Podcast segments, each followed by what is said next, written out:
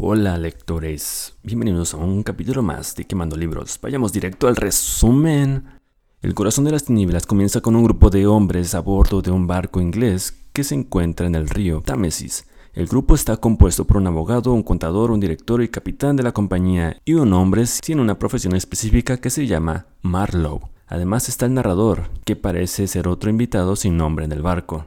Mientras pasan el tiempo esperando que el viento se levante para poder reanudar su viaje, Marlowe empieza a hablar de Londres y dice que ese lugar también ha sido uno de los lugares tenebrosos de la Tierra. Ni el narrador ni las personas que se encuentran en el barco parecen respetarlo demasiado porque no logran identificar qué clase de persona es Marlowe. Si bien es claro que es un marino, también es un vagabundo y que este rasgo, al menos para el narrador, no es propio de su clase, ya que los marinos son sedentarios y tienen inclinación a quedarse en sus casas y sus casas es el barco. En este sentido, Marlowe no parece tener hogar ni barcos fijos. Marlowe continúa hablando y aborda el tema de la colonización. Dice que para colonizar no hace falta más que fuerza bruta, nada de lo que uno pueda enorgullecerse, pues esa fuerza no es más que un accidente, resulta tan solo la debilidad de otros. Luego de esta reflexión, crítica sobre los colonos, Marlowe comienza a narrar una experiencia personal en África, aquella que lo llevó a convertirse en un marinero de agua dulce y le dejó muy malas sensaciones con respecto a la colonización. Salvo dos o tres pequeños párrafos, Marlowe comienza a ser el narrador principal del resto de la novela. Marlowe cuenta que siempre ha tenido pasión por los viajes, la exploración y los mapas. Por este motivo, cuando un puesto de capitán en un barco de vapor de viaje arriba arriba en África, casualmente su tía tiene un contacto en su compañía, en una compañía de navegación y exploración que recolecta marfil. Cuando se entera de que su sobrino está buscando un puesto, consigue una cita para él. Marlowe reemplazará a un capitán que fue asesinado en una pelea con un grupo de nativos africanos. Cuando Marlowe llega a la oficina de la compañía, el ambiente es extremadamente sombrío. Siente que todos lo miran con compasión. El médico que le realiza el examen físico le pregunta si hay antecedentes de locura en su familia. Esto desconcierta un poco a Marlowe, pues si no, como que, ¿qué, me estás dando a entender o qué? Pero termina por no darle demasiada importancia. Al día siguiente se embarca en un viaje de un mes hacia la sede principal de la compañía. Las costas africanas que se observan durante el viaje no parecen muy acogedoras, son oscuras y bastante desoladas a pesar de que hay bastante actividad en ellas. Cuando llega a la sede principal, Marlowe comienza a tener sus primeras impresiones respecto al lugar. Primero, recibe la noticia de que, que un miembro de la compañía se suicidó recientemente. Luego, un grupo de nativos africanos encadenados pasa cerca de él y lo miran con expresiones vacías. Más tarde, un niño se acerca a Marlowe. El niño parece muy desolado. Marlowe le ofrece alguna galleta y siente alivio cuando lo deja atrás. Continúa su camino hacia la sede de la compañía. Al acercarse a los edificios, Marlowe se encuentra con un hombre tan elegante y bien vestido que parece un espejismo el hombre se presenta como el jefe de la contabilidad de la compañía. Marlowe se hace amigo de este hombre y con frecuencia pasa tiempo en su cabaña, mientras que el otro revisa las cuentas. Luego de 10 días de estar ahí y observar el mal genio del jefe de contabilidad, Marlowe parte al interior del Congo, donde trabajará en un puesto dirigido por un hombre llamado Kurtz o Kurtz, diré Kurtz. En un viaje arduo de 200 millas, Marlowe cruza muchos caminos, ve viviendas desiertas y encuentra nativos africanos trabajando.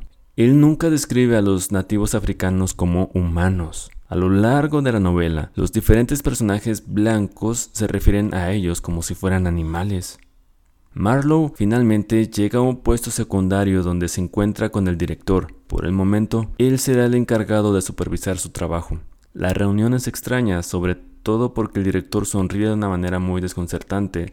Marlowe se entera de que el barco en el que se supone que tiene que zarpar hacia el puesto de Kurtz está averiado. Mientras se encuentra allí, varias veces escucha el nombre de Kurtz. Claro está que todos conocen a su jefe, incluso hay rumores de que está enfermo. En poco tiempo, toda la tripulación partirá hacia el puesto de Kurtz. Durante tres semanas van llegando expedicionarios que se asientan en el lugar, todos están bajo el mando del tío del director. Se hacen llamar a sí mismos Expedición para la Exploración en el Dorado. Y son, en palabras de Marlowe, un castigo y una plaga, ya que su único deseo es arrancar los tesoros de la, de la extraña tierra. Una tarde, Marlowe está acostado en la cubierta de su barco y escucha una conversación entre el director y su tío mientras caminan por la costa. Dicen que les gustaría ver a Kurtz y a su asistente ahorcados para que su puesto desaparezca y haya menos competencia por el marfil.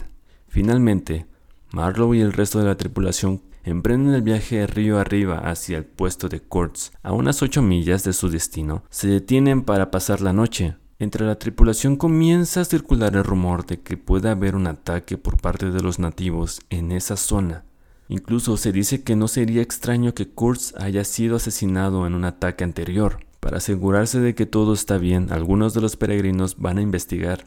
De pronto, comienzan a escucharse zumbidos por todas partes. Son flechas. Y bueno, pues la sospecha se confirma, estaban siendo atacados. Los peregrinos disparan sus rifles desde el barco. El timonel de la nave es asesinado, al igual que un nativo en tierra firme. El ataque concluye de una manera misteriosa.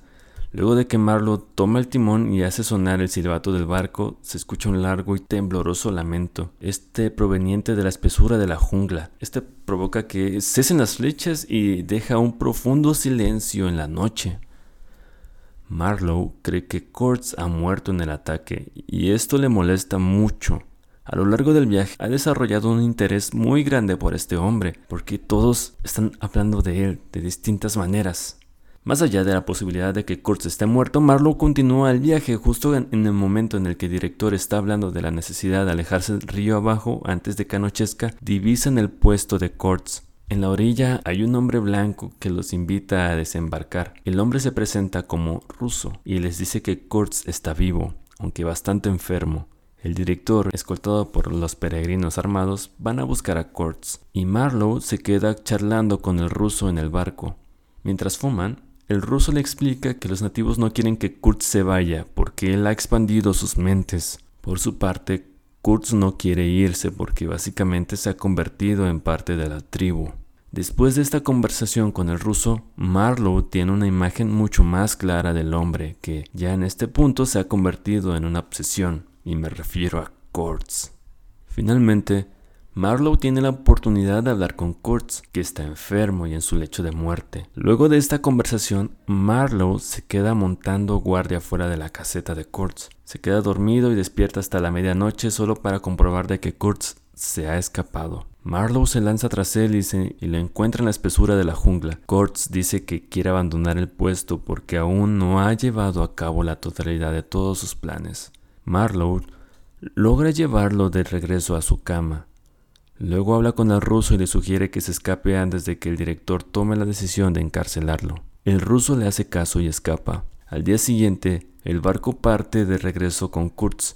Ya al borde de la muerte, el señor Kurtz le confía a Marlowe todos sus viejos archivos y papeles. Entre estos hay una fotografía de su prometida. Kurtz acaba muriendo a bordo del barco de vapor unos días después. Marlowe regresa a Inglaterra, pero el recuerdo de Kurtz lo persigue. Se las arregla para encontrar a la mujer de la foto y, la visita. Ella habla extensamente sobre las maravillosas cualidades del personaje de Kurtz y sobre lo culpable que se siente por no haber estado con él en el final.